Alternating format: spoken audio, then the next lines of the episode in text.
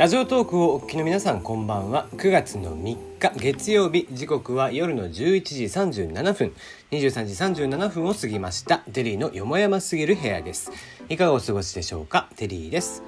この番組は僕が個人的に気になっていることニュース話題などに対して好き勝手12分間一本勝負していこうという番組です。案内役はテリーでお届けをいたします。なお、この番組ではお便りや感想を募集しています。ツイッターで質問箱を用意しております。ぜひ送ってください。ナナミュージックのリクエスト、普通歌もお待ちしております。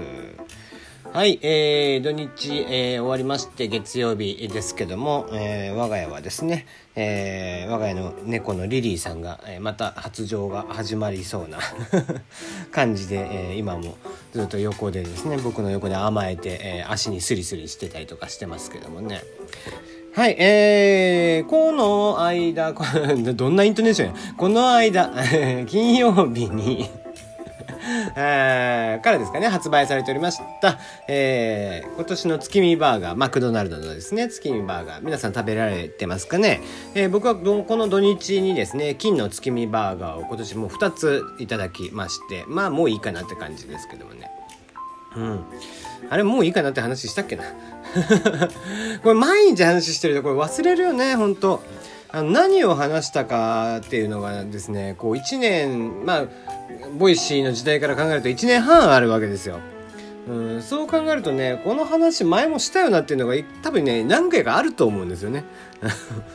まあ多分だから今のチキンバーガーの話、なんだったら昨日話してんじゃないですかね。うんまあ、2個、えー、食べたっていう話がしたかったっていうだけなんですけどもね、えーまあ、の縁起物なのでね、えー、縁起物季節物なのでね、えー、まあ皆さんも気が向いたら食べてみたらいいんじゃないですか。あの普通の月見バーガーよりは僕は金の方をおすすめしたいなと思ってます。あのバンズがねふわふわした感じになってますんで。はい、えー、本当ね昨日の自分の配信って聞かないんでね。あの聞き直しをしないんで本当何話したかって基本的に覚えてないですね。しかもこうえー、まあラジオトークはまだねいいですけどもね下手すればこうあのナナミュージックとかを、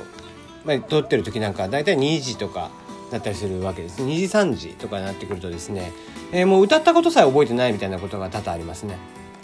うん、で、えー、次の日になってこう、えー、何ですかね拍手がついたっつってで通知が来ててそれ見て思い出すみたいな感じですね。はい、えー、じゃあ、えー、ナナミュージック久々にそんな感じで撮ってましたので、えー、ご紹介しておきましょうか。えー、これ言ったのかな？この間撮っているのが湘南の風、えー、グランドブルー、えー、のテレビサイズですね。まあ、このグランブルというアニメをやっていまして、えー、まあ、湘南の風別に好きでもないですし、えー、正直やんねえかなと思ったんですけども、そこそここう結構気持ちのいい曲だったので、ちょっとやってみたっていう感じですね。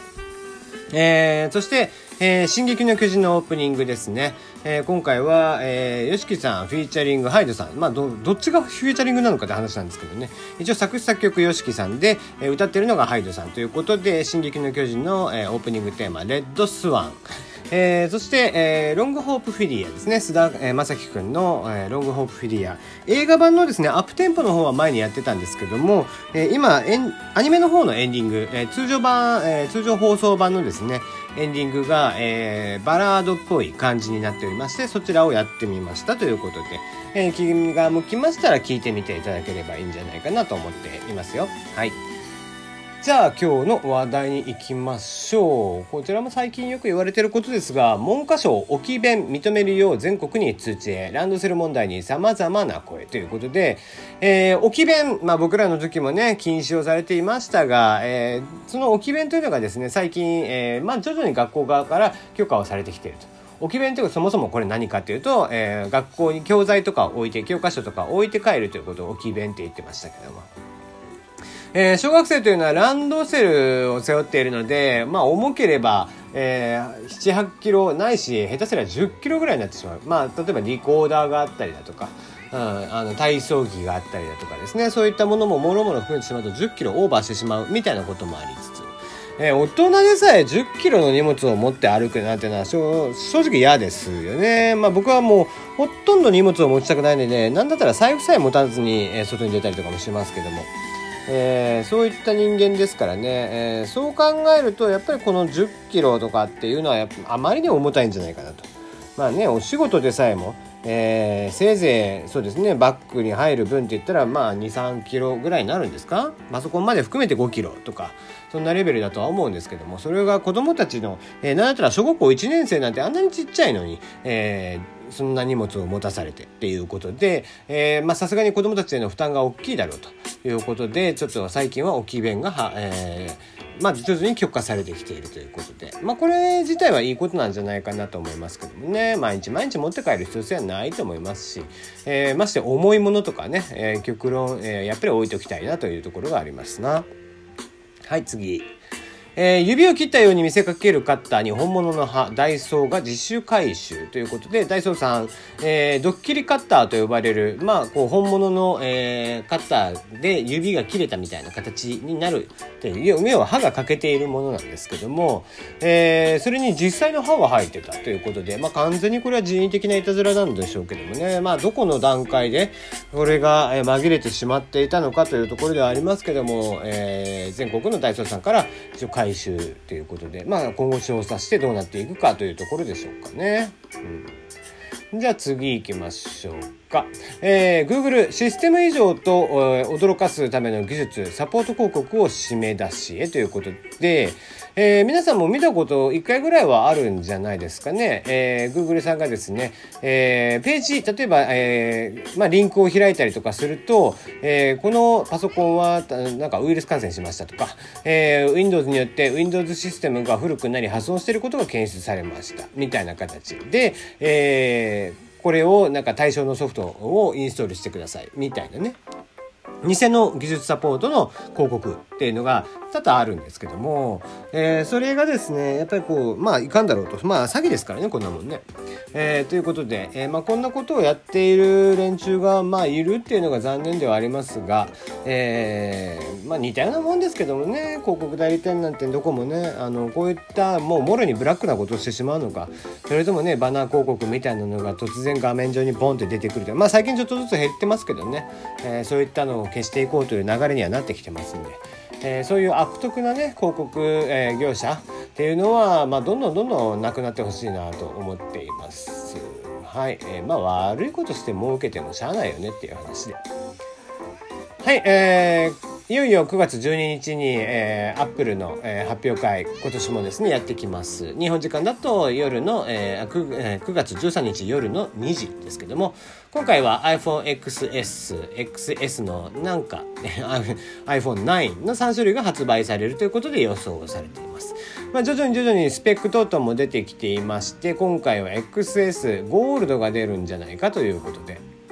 まあ、僕もねゴールド、えー、去年 X を買った時点でゴールドがあったら本当は、え、ゴールド欲しかったんですけどもね、えー、残念ながら買えなかったので、え、今回はゴールドが出るということでまあ残念ながら僕は今、え、まだ1年なので今回買えませんけどもね。はい。えー、まあ毎年ねこの9月12日何が発表されてどういう新機能が載ってくるのかみたいなね、えー、のを楽しみにしたいなと思っていますがそんな、えー、iPhone シリーズ iPhone8、えー、こちらですけどもロジックボードを無償で交換するプログラムを開始ということで、えー、ごく一部の iPhone8 に構造上の欠陥があるロジックボードが含まれていたということで、えー、Apple さんのサポートの方から、えー、ロジック交換プログラム、えー、無料でのですね交換プログラムが始まりましたということで iPhone8 をお使いの方はぜひチェックしてみたらいいんじゃないでしょうか。はい、えー、次行きましょうか。ドライブシェアアプリっていうのが出てきてるんですね。えー、ドライブシェアアプリのクルー、えー、運営の、えー、AZ さんかな。えー、総額約10億円を資金調達とアジットさんですね。ごめんなさい。えー、アジットさんが資金調達しました。えー、約10億円の第三者割合増資です。クルーは、えー、2015年10月からサービス開始をしておりまして、ドライブシェアのプラットフォームになります。アプリで出発地と目的地を設定しますと、近くを走りますクルーに、えー、登録済みのドライバーとマッチングをしまして、車で送っていってもらうことができますよと。はい。で、えー、ワンドライバーあたり20円のマッチング手数料と移動のモニタリング、カスタマーサポートなどに対応するため安心安全手数料として1分あたり20円。こちらを運営側へお支払いということですね。えー、ドライバーに対しては任意の謝礼を払うことができます。まあこれはもう直接払うということですね、きっと。うん、で謝礼の有無とか金額は乗った方が自由に設定できるということで、えー、乗る側が決めることができるとだからお金がもらえないんだったらやらねえよみたいなことも、えー、できるんですかね。えー、日本というのはタクシーは、えー、基本的に、えー、許認可の問題がありまして、えー、この緑ナンバーですねいわゆるお金をもらって人を乗せるという、えー、車の事業というのはちゃんと許認可制でありますと。でそうした中で、えー、まあ今もねその日本だとこういったそのドライブシェアとか、えー、まあ、ちょっと問題になってますけども、えー、このクルーに関しても今のところはその運送に対する直接の対価が発生しない、えー、無償運送行為に当たるという見解をしているそうでそれであれば大丈夫と。いうことみたいですけどもね。まあ、ただ、こう、今後ね、これが増えてくると、おそらく一回、えー、法的にも、国側との調整というのが必要になってくる内容なのかなとは思っていますね。はい、最後ですね。えー、獣フレンズ、えー、2期、えー、制作決定ですね。タイトルは獣フレンズ2、PV の第1弾も解禁ということで、これがまたね、えー、そのまあ制作会社が変わり監督さんが変わりみたいなことが今回ねあるので、えー、まあ叩かれてますねだいぶ。うんまあその気持ちは分からんではないんですけどもねその監督が変わったら雰囲気がガラッと変わるみたいなのは確かにあるんですけども絵的にはだいぶ寄せてはいるもののそれでも、えー、YouTube のその予告動画は、えー、まあバットですね、えー、悪い評価というのがもうすでに1万を超えているということで。えー、残念なお話にはなっていますね。あと、まあ、新、えー、ユニットオーディションの方では、えー、声優さんの募集のはずなのに、3サイズも募集していると言って、直感、えー、炎上しつつあるということですね。どうなるでしょう。